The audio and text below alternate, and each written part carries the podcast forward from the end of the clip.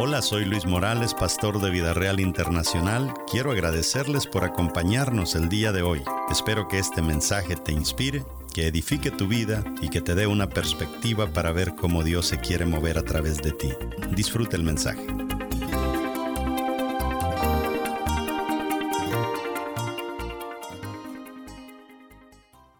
Vamos a hablar de ocho pasos que toma un visionario con propuestas a futuro. Esto es rapidito. Eh, se lo voy a leer esto y póngale atención. Un líder visionario, un líder que le apunta logros futuros, evalúa la realidad presente. ¿Qué es lo primero que hace?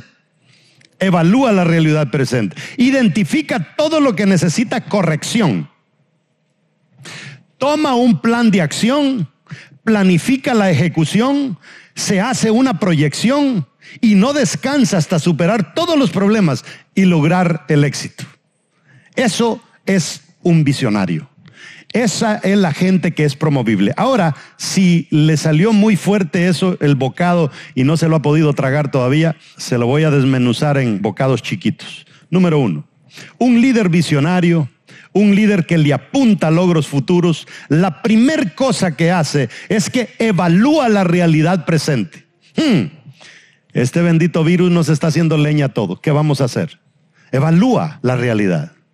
Dicen que en una ocasión un hombre compró una nueva empresa, millones de dólares. Y cuando la compró, heredó todos los empleados. Y así como en este edificio aquí, que es bonito ver por esas ventanas de vidrio, llegó él a supervisar la empresa y se encontró con el jefe de todo en esta posición viendo por el vidrio de la ventana hacia el cielo. Y pasó el que había comprado la empresa y dijo, buen trabajo tienes ver por la ventana.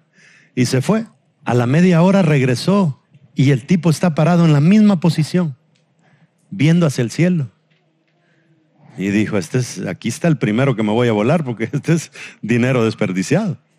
Pero lo voy a chequear en una media hora más. En media hora volvió a pasar y el tipo en la misma posición viendo hacia el cielo. Y llamó al encargado de pagarle a la gente y le dice, hagamos una cosa, vamos a despedir al CEO de la empresa. Y le dice, ¿a quién? Al mero mero, el que teníamos antes, sí. Hay que despedirlo. ¿Por qué? Yo ya pasé tres veces, una hora y media casi pasando, y lo único que hace él es ver por la ventana. Sí le dijo, eso es lo que él hace, así es como le vienen las buenas ideas le dijo, el año pasado ganamos 265 millones gracias a sus ideas, pero si usted quiere lo despido. Y se sacó el pañuelo y le dijo, anda a limpiarle el vidrio y que siga viéndole. Porque la gente que mira a futuro no es una persona, este es un término que se usa en Centroamérica, no sé si el resto de América Latina que nos ve lo entiende, se ajolotan, se atontan, pero no, un líder visionario evalúa la realidad presente ¿Qué vamos a hacer?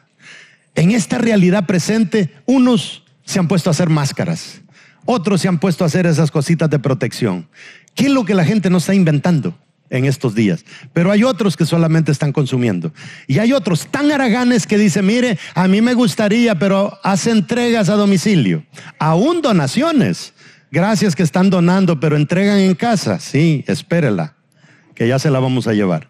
Quiero que vea cómo les fue en el verso 3 a estos leprosos. Había la entrada de la puerta cuatro hombres leprosos. ¿Cómo estaban? Cuatro. ¿Dónde estaban? Afuera. ¿Qué estaban haciendo? Pasando cuarentena. Los habían sacado que pasaran cuarentena como leprosos. Y mire lo que dice, los cuales, fíjese, tuvieron una reunión entre los cuatro leprosos. Pero muchachos, vénganse, nos vamos a reunir.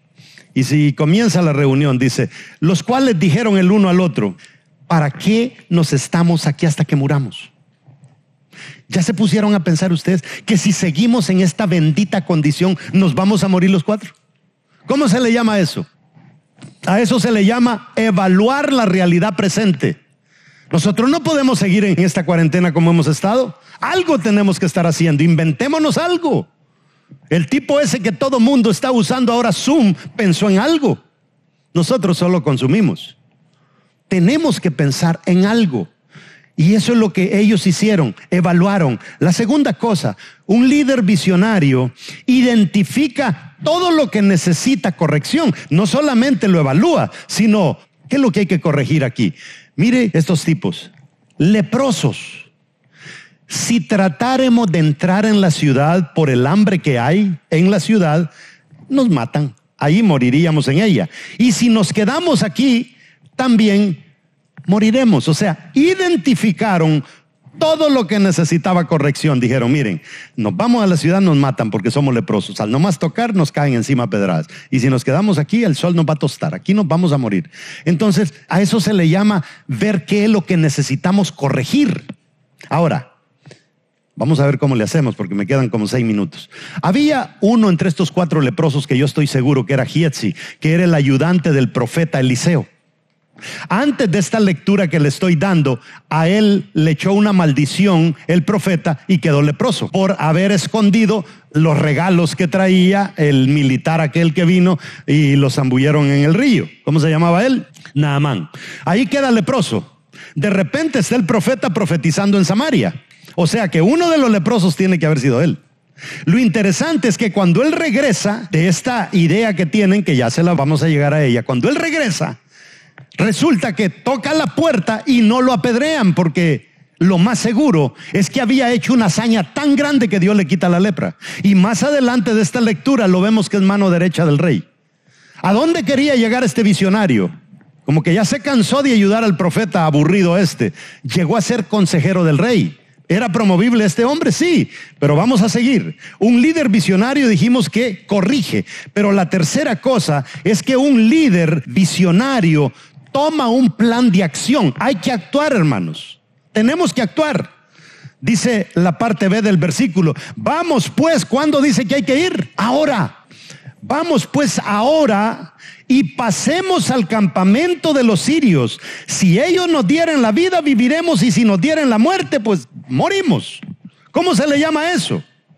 Tomar una decisión un plan de acción. Vamos a accionar. ¿Qué es lo que queda con mucha gente? Mucha gente que está en cueva y dice, no, yo no puedo ir a trabajar porque me cae el virus. Yo no puedo ir a la iglesia porque me cae el virus. Yo no puedo hacer esto porque me cae el virus. Bueno, si yo sigo aquí, dijeron los leprosos, si los leprosos hubieran sido usted, hubieran dicho, si seguimos aquí en esta bendita cuarentena, nos vamos a morir. Yo me voy a ir a trabajar. Si me mata el virus, ¿qué me mata? Si vivo, pues voy a vivir. No les gusta. Pero la verdad es que en la vida a veces tenemos que tomar decisiones. Número cuatro, un líder que le apunta logros futuros planifica para lograrlos. Mire lo que dice ellos, vamos pues ahora, ellos ya tienen un plan. Vamos a ir donde los sirios, si nos matan, que nos maten, si nos dan vida, que nos den vida. Número cinco, un líder que le apunta logros futuros ejecuta lo planificado. No se quedó con las palabras, como los que dicen, no es que un día yo me voy a casar, no, por lo menos abra la boca y enamore a alguien. ¿Verdad? Número 5. Dice, se levantaron pues al anochecer, no se quedaron allí, para ir al campamento de los sirios y llegando a la entrada del campamento de los sirios, dice, para sorpresa suya, no había nadie ahí. Todo el ejército sirio se había ido y habían dejado todo abandonado. Número 6, un líder que le apunta logros futuros hace una proyección a corto, mediano y largo plazo. ¿Dónde vamos a llegar en el mes que falta? Y si esta bendita cosa se estira hasta diciembre, ¿qué vamos a hacer? Y si no sale la bendita vacuna, ¿vas a seguir encuevado? Y si sale la vacuna pero con un microchip, ¿te la vas a poner? Hay que planificar a corto, mediano y largo plazo. Mire lo que hicieron ellos. Número nueve. Luego se dijeron el uno al otro, no estamos haciendo, fíjese, llegaron ollas de comida, comieron, habían vestidos, había, eso era los sirios eran terribles, tenían un botín tremendo, caminaban distancias y pertenencias de los sirios, pertenencias. Esto era una mega bendición para esta gente. Y después de que comieron y se saciaron, ¿Por qué fue que Gietzi terminó leproso? Por andar escondiendo cosas que a Dios no le gustaban. Y como que ha de haber pensado, ¿por qué no esconde unas cositas? Digo, no, no, no, me va a ir mal. Número nueve dice, luego se dijeron el uno al otro, no estamos haciendo bien. Hoy es día de buena nueva y nosotros callamos. Y si esperamos hasta el amanecer, nos alcanzará nuestra maldad. Vamos pues ahora, entremos y demos la nueva en casa del rey. Mire, legalmente a quién le pertenecen todas estas cosas? A ellos. Pero ¿qué dijeron ellos? No, la vida no se trata solo de nosotros. La vida se trata de ayudar a los demás. Y ahí viene la número siete. Un líder que le apunta logros futuros no descansa hasta superar todos los problemas y metas que se había propuesto. Mire lo que dice el verso 16. Entonces el pueblo salió y saqueó el campamento de los sirios. El pueblo entero vino y fueron a traer todo. Mire, se pudieron haber comido la cosa entre cuatro, pero no, vino la ciudad entera. Estamos hablando de superar el hambre terrible que había en la ciudad, se superó, tal y como el profeta lo había dicho. Ahora, yo quiero que entienda una cosa. Antes de todo esto, yo no le leí el texto cuando dice que el profeta dio una profecía dentro de la ciudad. De aquí a mañana todo se va a poner barato aquí. Y alguien dijo, pero es tontería, ¿cómo se va a poner barato? Si esto es una desgracia, aquí estamos rodeados por desierto. Y el día siguiente se abarata todo. ¿Quién solucionó el problema? Cuatro leprosos que no estaban donde se dio la profecía. La profecía se dio adentro, pero los que reaccionaron para accionar la profecía estaban afuera. ¿Qué fue lo que pasó? Dios tiene cosas destinadas para un cierto grupo de personas, capaces o quién sabe qué, pero si esas personas no lo hacen, la cosa se va a mover para los que sí quieran. ¿Sabe lo que está pasando ahorita en la iglesia? Que la gente que tenía todos los privilegios no han venido a desempeñarlo su mayoría. Dijeron, no, no vamos a ir. Todo quedó tirado. ¿Qué es lo que significa eso? Que hay muchas posiciones abandonadas esperando que alguien las llene. Y la última, Octava, un líder que le apunta a logros futuros no se detiene hasta lograr el éxito. Y fue vendido un sea de flor de harina por un ciclo y dos seas de cebada por un ciclo, cuando las cabezas de burro valían 70 monedas de plata y el estiércol de paloma se lo estaban comiendo. Dice, conforme a la palabra de Jehová. ¿Qué le quiero decir con todo esto? nosotros tenemos que tomar una decisión. ¿Cómo vamos a seguir viviendo de aquí en adelante? Gracias por escuchar nuestro podcast de hoy. Síguenos en Facebook, Instagram y YouTube como Luis Morales Ministries. Para conectar con nuestro ministerio puedes escribirnos al correo electrónico pastor.vidareal.net.